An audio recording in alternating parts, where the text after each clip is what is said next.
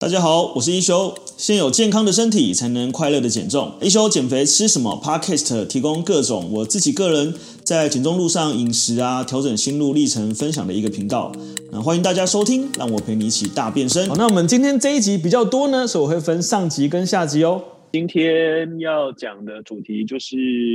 呃，为什么我们吃饱，然后还是会觉得就是一下就饿了，然后或总是觉得吃不够。那尤其是现在是。冬天嘛，寒流嘛，那一定这个饥饿感的感觉是更强烈的。那尤其是如果你呃身体能量比较不足的时候，通常还会合并手脚冰冷的这个状况，这样子。对，那你知道就是上上次我们有讲过说，其实你无法跟你的饥饿感做对抗，所以你的我们一般人其实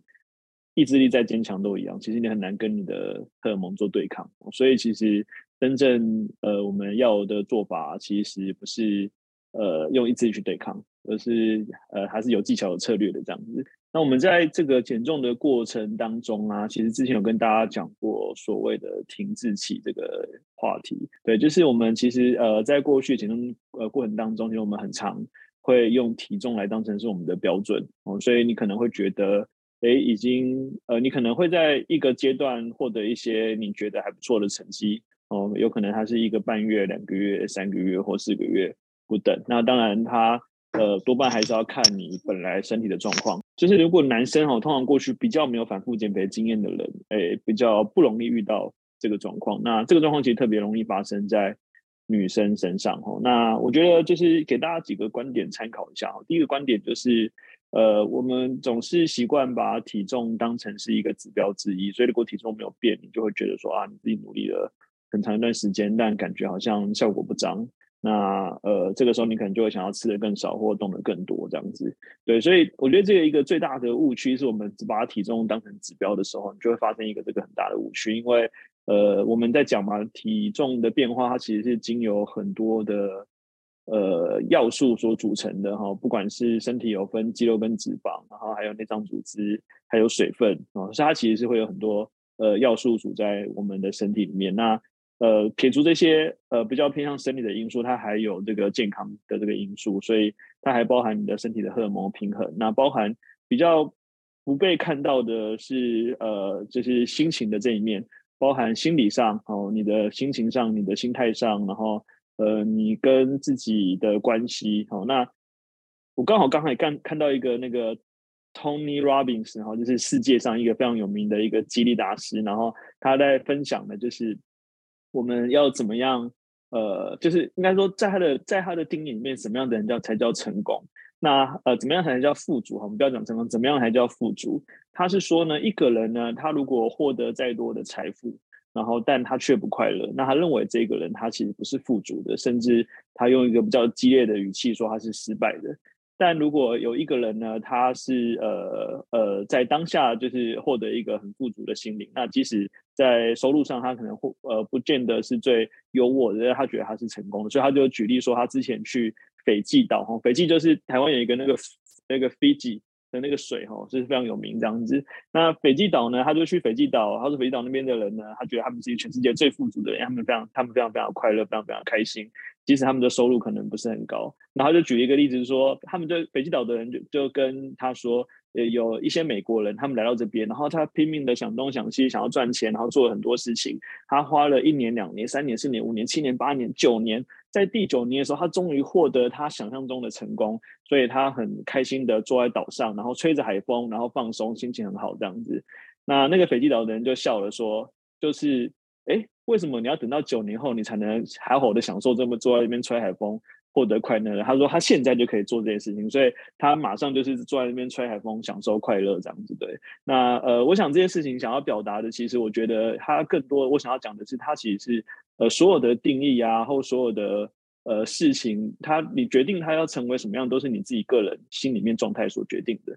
对，所以其实呃，如果我们呃再讲讲回停滞期这件事情，如果我们在呃，检视这件事情的时候，我们不要单纯的是以体重来做参考，我们可能还会同步去观察过去的几个月，你在你自己的饮食上跟生活上，呃，还有包含运动上，就是哎，你你付出了什么，然后你对自己身体做了什么正向，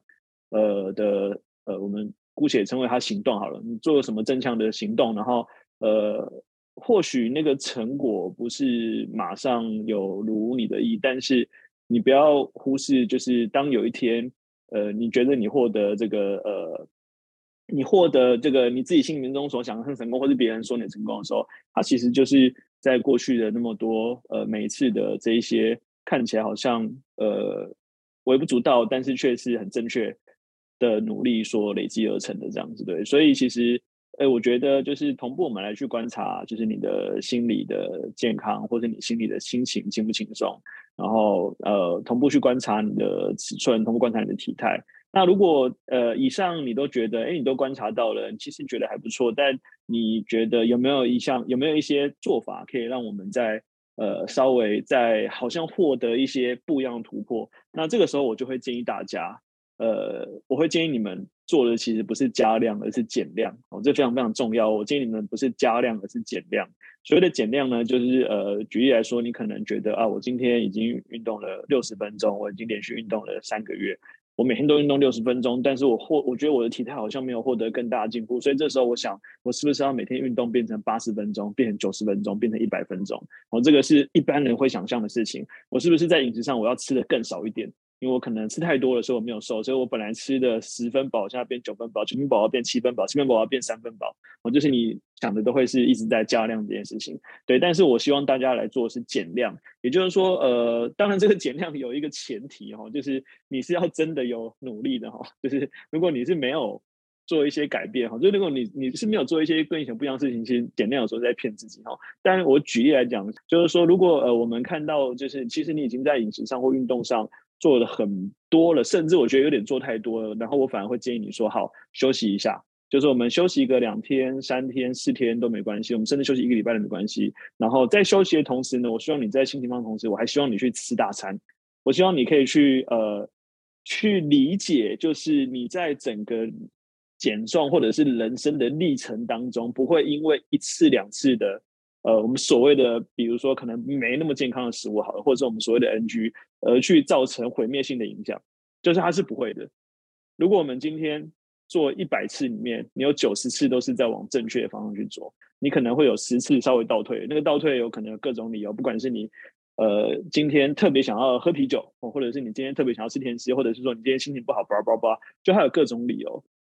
但那个倒退它。长长远的比下，它绝对不会因为你在一百次里面，你因为十次的倒退或五次的倒退而去毁你九十五次的努力，这是不会的。对，所以身体很奇妙，就是当你在这样做的时候呢，哎，反而你就是在打破你现在的节奏，就是你就是在打破一个你现在跟你现在在做事情是一个不一样的事情。所以对你的身体来讲，它是一种变化，变化其实就意味着呃下一次的突破。对，所以其实呃这件事情其实要做起来是不容易的，因为。呃，我们在呃，尤其是就是很多人其实都有跟我们分享说，这一次的减肥是他过往人生里面从来没有呃遇见过的。例如说，瘦到是呃最瘦的体态，又或者说可能是穿上十年前，好像 Justin 有分享嘛，穿上五年前的衬衫，好，就是会分享很多，就是哎，你过去好像哎哇，我居然穿上那么，所以你会很害怕，我会不会因为一两次的失误，然后而变回去以前？哦，其实是不会的。对，其实呃，如果在这个时候你做一些适度的休息，不管是心情上面的休息，或者是身体上面的休息，你可以呃，可能热量吃多一点呐、啊，你可能可以随便肆无忌惮的哈。但是肆无忌惮，其实说实在的，你可能也会没有觉得没有以前那么享受了。这个是另外一个话题，这样子，你或许没有觉得像以前这么享受。等连像我以前呃很喜欢吃吃到饱，但我现在其实没那么喜欢吃吃到饱，我还是会吃吃到饱，但我对于吃到饱的渴求欲望，然后跟把自己吃得很撑这件事情对我来讲，已经不是一件非常快乐的事情了。所以，当然这是另外一个话题。可是我想要的，想要你做的是去做一些跟你现在节奏比较没有呃不一样的事情。所以你可以好好的休息几天，你可以去变换做不同的运动，你可以去呃游泳，可以去爬山，你可以去吃呃一些你平常不常吃的东西，然后你可以减量，你好好睡觉，睡它个八小时、十小时，你可以就是躺在沙发上耍废几天都没关系。那这个时候，其实一方面是让你身体做一些节奏的改变，二方面我觉得就是确实我们人不能永远都绷得很紧嘛，就是我们讲就是劳逸结合嘛。所以今天就是当你呃在这个所谓的呃休息的时候，它我觉得它某种程度也是一种充电，然后只是说就是呃因为我之前有讲过，我觉得我比较不鼓励大家把呃大吃当成是唯一的奖励。所以我觉得除了吃这个奖励之外，我觉得它可能还有很多。那像最近同学有在设定目标嘛，我觉得就很棒啊。很多同学有设定说，比如说什么买表的啊，比如说按摩的啊，然后比如买衣服的啊，然后也有买手机的啊。对，像之前玉桥有去那个做脚保养啊，就是有有很多就是各种不同的。那我觉得这些。呃，奖励它其实都是呃很不错的奖励，就是它可能不一定是大吃。那我以前其实非常非常爱大吃的人，但我现在有时候我 觉得我老婆讲话还蛮有道理的哈，就是因为你知道大吃，其实我们隔天就是把它 变成那个便便把它排出来这样子，所以不管你今天吃的再再满足，你隔天就是排出来。但如果你今天呃，或许可能是一个包包，可能是一件衣服，可能是一个你很喜欢的东西，然后或者是像景玲呃很喜欢小叮当的东西，还有分享，它变成一个实际上的物质，哎，它其实可以陪你很久。那我觉得其实也是不错，对，所以我现在其实有点改变想法，就是我觉得哎，其实我们有一句话嘛，就是说钱没有不见。它只是变成不同的形式，变在你的身边，但它就必须得是东西才行。它如果是吃的，就是真的不见哦，因为吃完你就拉掉了，这样子对。所以前面有不见这件事情，它可能得是一个比较实质性的，或许是一个很好看的杯子，或许是一个你每天都会用到的一个滑鼠，然后键盘，然后男生嘛喜欢打电动这一类的，其实都会不太一样。对，那。呃，这个部分就呃跟大家就是简单的分享一下。那我们现在其实就好好的来去在呃这个最有动力的阶段，把前四周好好的去体验跟执行。对，那在因为我们其实每一班或每一梯都有很多续报的学长姐这样子，所以这些。除了说给小林听，我觉得也说给续报的学长姐听，然后还有这个呃，大概是有上到三个月同学听，就是呃，其实我们某些时候适时的放松也是必要的哈。那只是说呃，那个放松它呃，可能不是怎么说，那个放松，我觉得它不叫不是嗯一种放弃，它是你是更有策略的来去在呃这条路上，然后能够呃觉得走得更有动力，因为呃有没有动力，实际上是在你在这段路里面。能不能一直持续走一个很重要的原因？那那个动力，它有可能是呃新的目标，有可能是呃一个休息之后觉得哎又有动力再出发。我觉得它都是一个呃方式之一。好，那就分享给大家一下。今天的主题主要是要来跟大家分享说，哎，为什么尤其是冬天哈，就是大家会觉得说，哎，怎么感觉就是一下就饿了？所以我们有检视的。呃，几个策略来大家看，来大带大家看，说，哎，其实你在这些部分上，你是不是有注意到？那如果我们都有注意到，其实我们就可以很大程度来去避免这个问题，就是为什么才吃饱就马上饿？为什么一直想要吃东西？那其实最常发现的哈，就是，哎，你明明比如说你可能七点才吃完晚餐，哎，九点你怎么觉得又饿了？或者是你可能中午才吃完正餐，哎，下午两点你又觉得饿了？但你刚才明明是有吃饭呢，我们先讲一下哦。一般的肚子饿啊，大概会落在四到六个小时之间，哦，是一个比较正常的频率。如果你两个小时就饿呢，很大程度就是你在进食的可能内容上面，或者是呃这个呃时机点上面有一点问题这样子。正常来讲呢，你呃十二点吃，你四到六点饿是一个很正常的事情。但如果你十二点吃呢，你两点就饿了，是一个不太正常的事情。那你知道我们呃人性是这样子，我以前其实会挨呃会忍耐挨饿，但我现在不会挨饿了，因为你知道挨饿就基本上就是一种剥夺。所以今天当你肚子饿的时候，你不能吃东西，它是一种很强烈的剥夺感。那这样的剥夺感，它其实很难去让你能够长期的去延续。所以我们就来看一下，说，哎，有时候这种饿到底是怎么发生？它到底是不是真的肚子饿这样子？好，讲到这里，让我来插播一下。呃，每个月呢，我在自己的一休运动基地都有开设一个 Artemis 的线上减重班。那这个线上减重班呢，就是把我自己多年的经验，然后我们用一个专业的团队，像是有我啊，然后这个国家高考合格的营养师，还有这个呃国际四大证照的教练，然后跟助教。那我们透过就是这个呃呃一个班的方式呢，来去带领大家呃在呃减重的路上去找到一个最适合自己的方向，然后让你能够呃瘦一辈子，而不是瘦一阵子。呃，如果你在减重的这条路上还没有找到自己呃很适合的方向，那欢迎你来加入，在这个叙述栏里面就有我们的那个 Light，那你只要加入 Light 就可以找到我们的资讯。整理了一下，就是九个总是感到饥饿的原因，那我们就一个一个来看一下。哦，那呃，其实第一个这个是我以前非常非常印象深刻的哦，就是呃，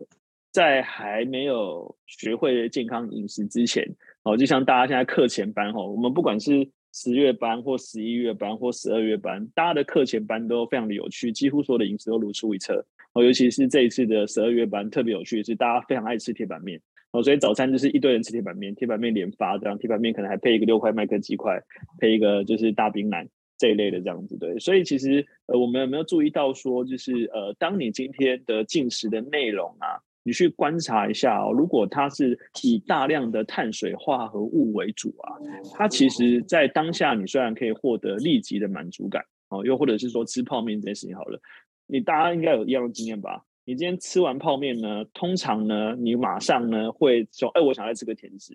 或者是你吃完泡面呢，通常你会想要再喝个饮料，或是你吃完泡面，通常你会想要再吃个零食。为什么？你明明刚才才吃完泡面呢，逻辑上你应该是不会饿，可是为什么你会想要马上吃零食？所以它其实有一个很大的一个原因啊，就是呃，我们除了它是高盐高糖，就是这个去刺激你的这个胰岛素之外，它其实很大的原因是呃，身体对于身体来说。虽然你的饱饱足感是够了，但它的营养元素是不够的。也就是说，今天如果是一个炒饭啊，一个炒面啊，一个什么虾牛肉烩饭啊，一个蚵仔煎啊，它其实基本上就是以大量的呃精致碳水为主。所以对身体来讲，它还少什么？它还少了蛋白质，它还少了纤维质，它可能还少了脂肪，它可能还少了维生素。它可能还少了矿物质，所以如果你今天的进食的内容呢，是以单一精致化的这个碳水化合物为主的时候呢，你就会发现，就是你在吃完的时候，你会有一种隐性饥饿，或者是一种营养素饥饿。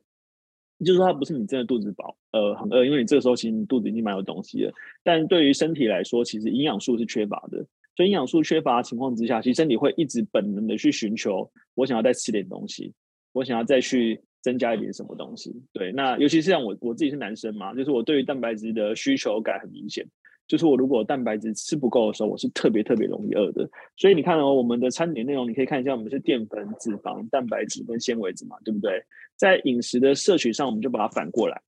哦，就是我们的注意，我们每一餐是不是有足够的纤维质，有没有足够的蛋白质，有没有好的脂肪，是不是有适量的足够的淀粉？哦，就是我们讲碳水化合物。对，所以其实如果你在专注你的饮食内容的时候，因为通常碳水化合物是我们比较容易取得的，好，当然有些同学如果完全不吃，我们会叫他吃，但是通常生活中你比较容易取得，反而是蛋白质，尤其是女生，因为我们普通班的同学女生比较多，对于蛋白质的这个呃呃不注意的情况下是非常非常容易忽略的。那你的蛋白质吃不够的情况之下呢，其实你是非常非常容易肚子饿的。那尤其发生在这个呃冬天的这个状况，你的热量不足，你的蛋白质又不够，其实你很快身体就会发出这个讯号，我想要吃东西，我好像一个大食怪吃不饱，我还想要再吃点什么东西这样子对。所以第一个我们就来观察一下自己在呃你的这一餐里面摄取营养素是不是均衡的。那所谓均衡营养，它其实是有一点点模糊的概念嘛，所以我们把它比较具象化一点，就是你这一餐有没有肉，有没有菜，有没有好的碳水，那你的分量是不是足够的？对，那通常如果我们是以纯外食族来讲，确实它有时候会有一点点小小的这个难度哦，尤其是我们台湾的外食，通常就是要修个短袜这样子，对。所以，但我觉得很好的是，现在呃，不管是自助餐啊，或便利商店啊，或健康餐，呃，以台北来讲呢，算是非常非常多这样子啊。所以大家如果呃，除了这个自己准备之外，如果是外食的话，其实也还是有很多选择。那如果你真的不知道的话，其实你就可以抛上来给我们跟大家讨论哦。因为现在很多健康餐它其实也不是真的健康，它只是打着健康餐之名而已。对，那呃，通常如果你是以便当为主的话，我们就建议你就是呃去选，比如说卤鸡腿啊，然后或者是通常是卤鸡腿比较好，因为卤排骨很多都会炸过了，所以你可以你选卤鸡腿，然后你的三个配菜全部都选菜。哦，那饭你就没得选嘛，因为它外面就是白饭嘛。可是，呃，如果你可以的话，你可以像自己再准备一些小黄瓜啊，或番大番茄之类的，都还是还不错。那通常蛋白质吃足够是一个最不容易，呃，最应该说最可以去避免饥饿感的方法。哦，像豆腐啊、豆浆啊、牛奶啊，然后蛋啊，哦，这些都是很好立即补充蛋白质的方法，包含超商的鸡胸肉啊。像今天圈圈有在讲说，哎，如果很想吃凉拌木瓜，我可以，我可以怎么去？避免呃，或者说我可以怎么让它更均衡？哎，其实你就可以去超商买一块鸡胸肉，然后自己加到凉拌木瓜里面拌一拌，不是健康又好吃。对，所以这其实就是我们的蛋白质的足够情况下，其实比较容易肚子饿的哈。所以你看，如果我们今天呃是吃的这个呃所谓的精致淀粉的话哈，其实它除了营养蛋白质不够之外，它会有第二个问题哈，就是呃我们之前有听到听过血糖跟 GI 值嘛。所以今天如果你的呃饮食里面是没有菜、没有肉、大量碳水化合物，其实你这个时候你的身体就是血糖快速升高。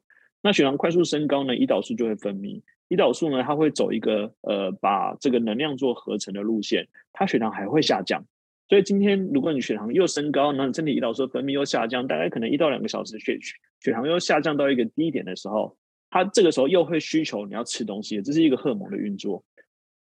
它会告诉你的身体说：“哦，我现在血糖低，我需要能量，所以你要吃东西，有没有？”所以大家可能过往的这个经验就是：哎，我可能下午茶，我可能喝个奶茶，喝个蒸奶，吃个小蛋糕，吃个饼干，吃个甜点，对，马上好像有鸡腰的感觉。为什么？你血糖就上来了嘛。对，可是血糖上来的时候，它其实又是陷入下一个恶性循环，哦，它又变得更更高了，所以你的可能就是呃，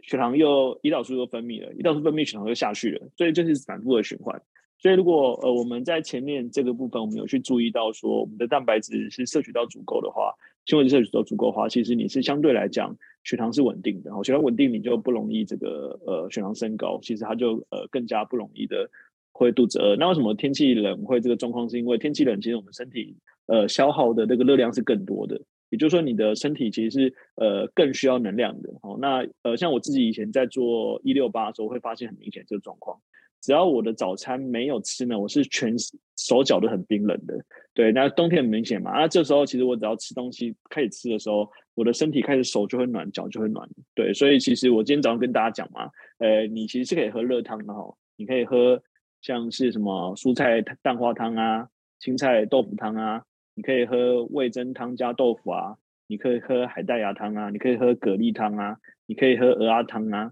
你可以喝呃各式的这个呃青菜汤啊，你也可以煮一个呃山药排骨汤啊，哦这一类或山药里脊肉汤啊，山药腰内肉汤啊，哦或是呃芋头什么呃马铃薯汤啊，甚至是罗宋汤。之类的，我们可以选牛腱来做嘛，其实都是一个不错的选择。对，那喝汤如果它本身里面含有足够的纤维质跟蛋白质，然后又有一定的钠含量，呃，一定的热量，让你的这个身体呃能够在获得营养素的均衡的时候，其实它对于饱足感提升是很有帮助的。那所以我们在讲，其实你不要怕吃，重点是你要吃对食物。好，如果你今天吃的是好食物，其实它就是能够满足这个呃热量呃均衡，然后热量不要太高，营养均衡，然后又能够有饱足感的目的。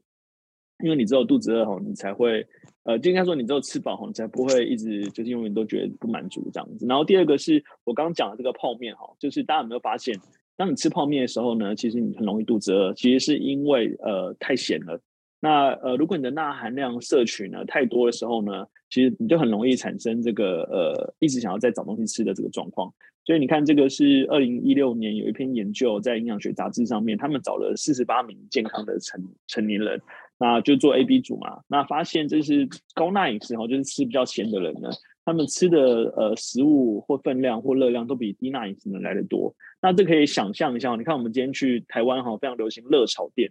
你去热炒店的时候呢，那个那个菜那个那个炒出来的菜呢，是清淡的还是咸的？通常是咸的。为什么？因为它要让你下饭，它要让你喝更多酒，它要让你喝更多饮料，它要让你吃更多东西。然后包含就是，其实外面很多吐司哈，有些钠含量还蛮高的。那更不要讲，呃，一般就是我们在讲每天钠含量摄取大概是两千四百毫克嘛，大概是六克的食盐嘛。那像我们以前国小最爱吃什么满汉大餐，我们满汉大餐呢，一碗就是两千毫克，两千两百毫克，基本上你吃一碗泡面就。呃，已经把你一整天的钠含量全部都吃光了，对，所以你今天在吃太咸的时候，其实除了口渴之外，你还会就是呃，在味觉上面会让你想要去摄取更多的食物，所以就是呃，不要吃太咸，也是一个就是很很好的一个做法哦，就是这个是现在呃外食比较难做到的哈，因为外食要让你呃觉得好吃的话，就是盐啊、甜啊、油啊加很多这样子，对，所以外食我们其实蛮建议大家吃火锅。是因为其实吃火锅你其实比较可控哦，就是如果你选的是清汤或清补汤，你就青菜啊、豆腐啊、萝卜啊，然后适量的蘸酱啊，其实是蛮能够做到就是我们呃希望的这一个诉求。然后第再来是第三个是水喝太少哦，那水喝太少呢也是那其实呃有一种饿呢，就是其实是口渴哦，这个是很容易被误当成是饥饿感的。那呃口渴呢有几种判断的这个方式哈。第一种呢是，如果你觉得渴的时候呢，你才喝水的话呢，代表其实你已经缺水了哦。所以我们在喝水的时候，最好不要等到口渴才喝水。我们最好是呃能够定时定量的喝水。那像盛家今天有分享他的喝水方法，那我之前有分享我的喝水方法。我的喝水方法，我习惯就是会拿一个大杯子，像我这个大杯子一杯是大概六百 CC 哦左右这样子。那我通常呢就是会在早上起床喝一杯，哦中午用餐前喝一杯，那下午会喝一杯，那晚餐前再喝一杯，那晚餐到睡前我会再喝一杯，所以我今天喝了五杯嘛，对不对？然后一杯是六百 CC 嘛，所以我五杯就是三千 CC。那借由这个呃去装呃选择一个比较固定的容器，然后再呃有一个时间规律性的去喝它，会呃比较呃能够不要产生这个口渴的状况。然后第二个呢，是你去上厕所的时候观察一下哈，如果你的尿很黄很黄哈，就是代表你缺水了哦。最好的尿液呢，其实是有点淡黄色哦，很像那个威士忌啊，或者是维大利被套了很多很多加了很多水稀释的感觉哈。所以，如果你今天去上厕所的时候呢，你诶，像我我们现在有一个习惯，我会观察自己的尿尿，跟观察自己的便便这样子。的，如果你在呃上厕所的时候，你观察一下自己的呃尿，如果它是很黄，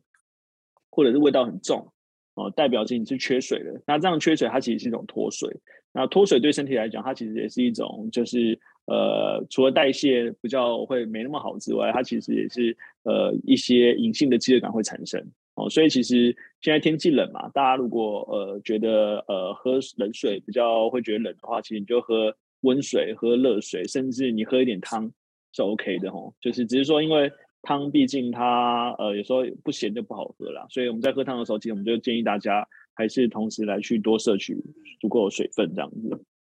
好，那第四个呢，就是这个呃空包蛋哦，就是吃。呃，太多的加工食品或者是这个人工的这个甜味剂，那这个其实蛮多呃，大家有在询问的，就是我如果呃喝没有热量的零卡可乐，我喝没有热量的这个气泡水，好，但是有甜，或者是说我想要吃甜，但是我用一些呃人工的甜味剂啊，甜味剂有很多嘛，有阿斯巴甜，有糖精，呃，有这个呃那个这个叫什么赤藻糖醇。然后有这个椰糖，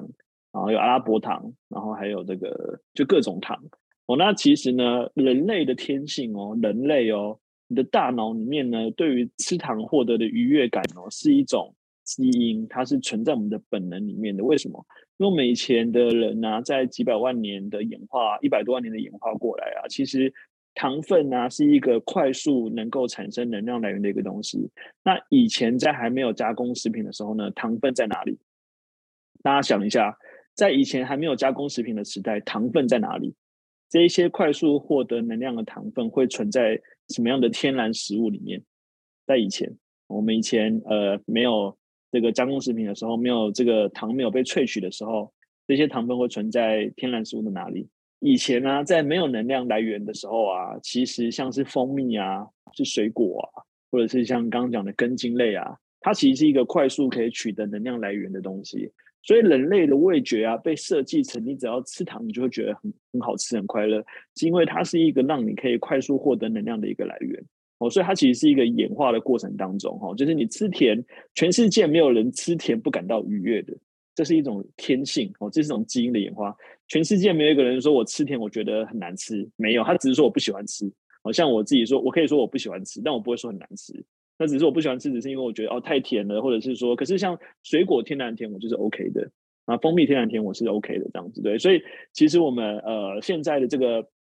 精致的这个加工化的社会，就说好，那你不要热量，我就给你有甜味，但不要热量，所以就产生了这个代糖这个东西这样子对。那代糖这个东西呢，其实它虽然没有热量，虽然它有可能不会引起血糖波动，但是呢，它会引起你的胰岛素的反应。胰岛素反应呢，就会告诉你的身体说：“哦，就是我吃了甜的东西进来了，所以我现在开始胰岛素我要分泌了啊，我要走能走要走能量合成的路线。”那你刚刚讲你血糖没有升高，但胰岛素反应了，所以它会怎么做？就是血糖下降，